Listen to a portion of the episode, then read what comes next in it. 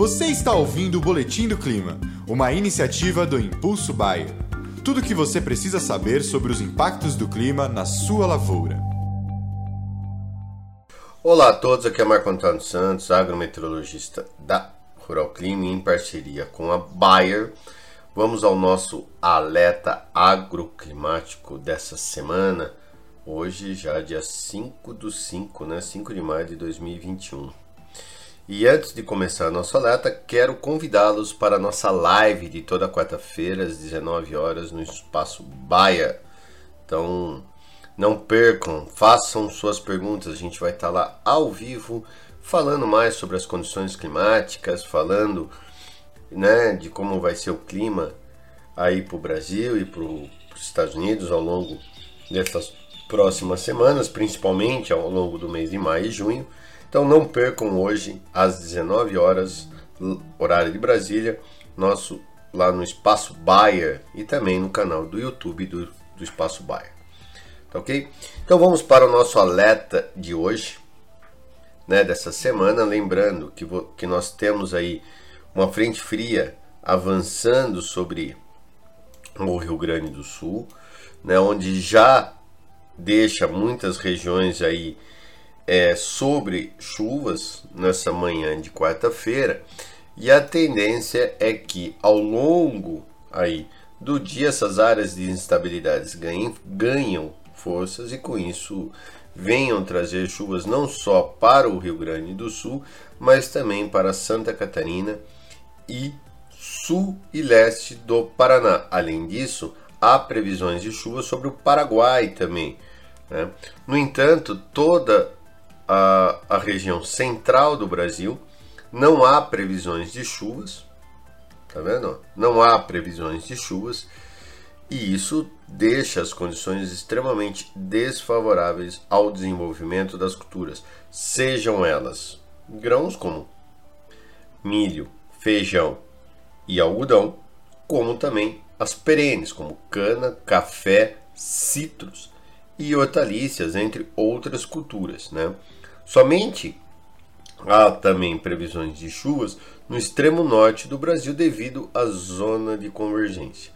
Além disso, essa frente fria que estará avançando né, entre hoje e amanhã sobre o sul do Brasil, ela já se desloca na sexta-feira ao Oceano Atlântico e com isso ela deixa toda a faixa litorânea, praticamente de todo o Brasil, com muita umidade. Então, todo o litoral aqui, ó, de Santa Catarina, Paraná, São Paulo, Rio de Janeiro chove muito no Rio, né?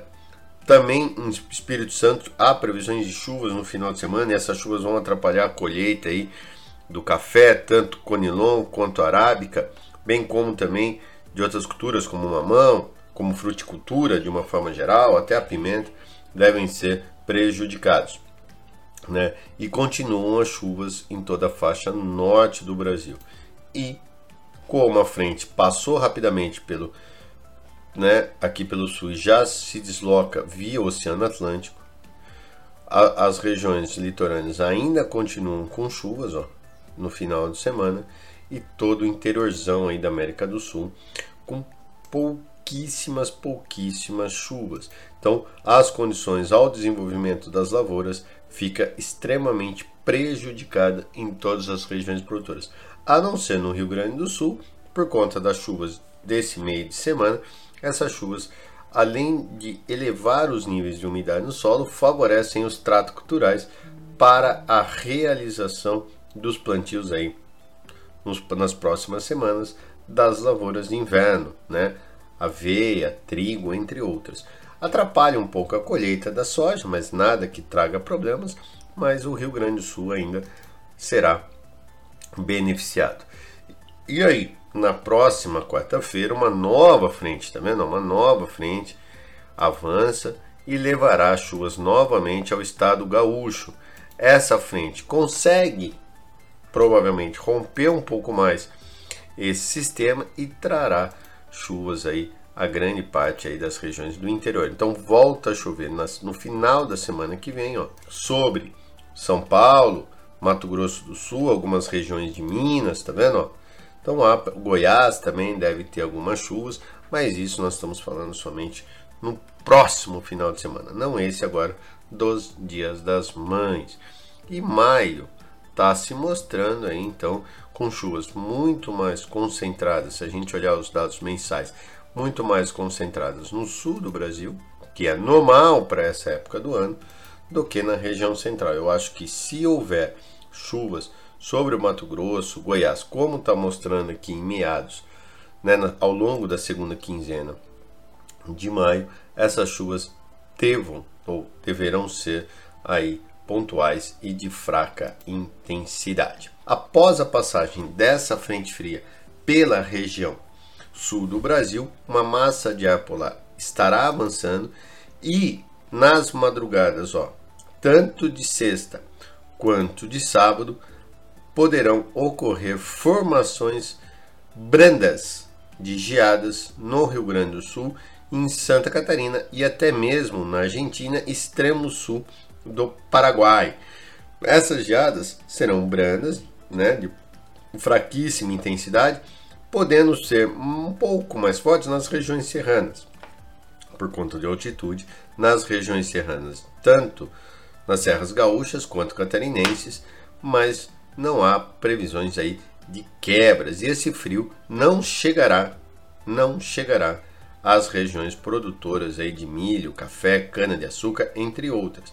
Não há essa possibilidade, podendo apenas ter um frio um pouquinho mais intenso sobre as regiões de feijão aqui dos Campos Gerais é, do Paraná, por conta de altitude e características também da região que são mais frias, né? Mas há uma tendência sim de frio um pouco mais extremo, tanto na madrugada de sexta quanto na madrugada de sábado. Então ficar de olho que podemos ter novas formações de asa. E só dando um pitaco aí, o Dia das Mães, né, o domingo do Dia das Mães será marcado aí pelo pelas temperaturas mais baixas, mais amenas, mais seco em grande parte do Brasil, mas com temperaturas aí um pouco mais baixas. Agradeço a todos aí, lembrando, não percam a live de toda quarta-feira, religiosamente toda quarta-feira, às 9 horas da noite, horário de Brasília. Estaremos juntos ali na live, ao vivo, respondendo todas as perguntas. Um grande abraço a todos e até o nosso próximo alerta. E esse foi o Boletim do Clima, uma iniciativa do Impulso Bayer. As últimas notícias do Impulso Bayer sobre a previsão do tempo para sua lavoura.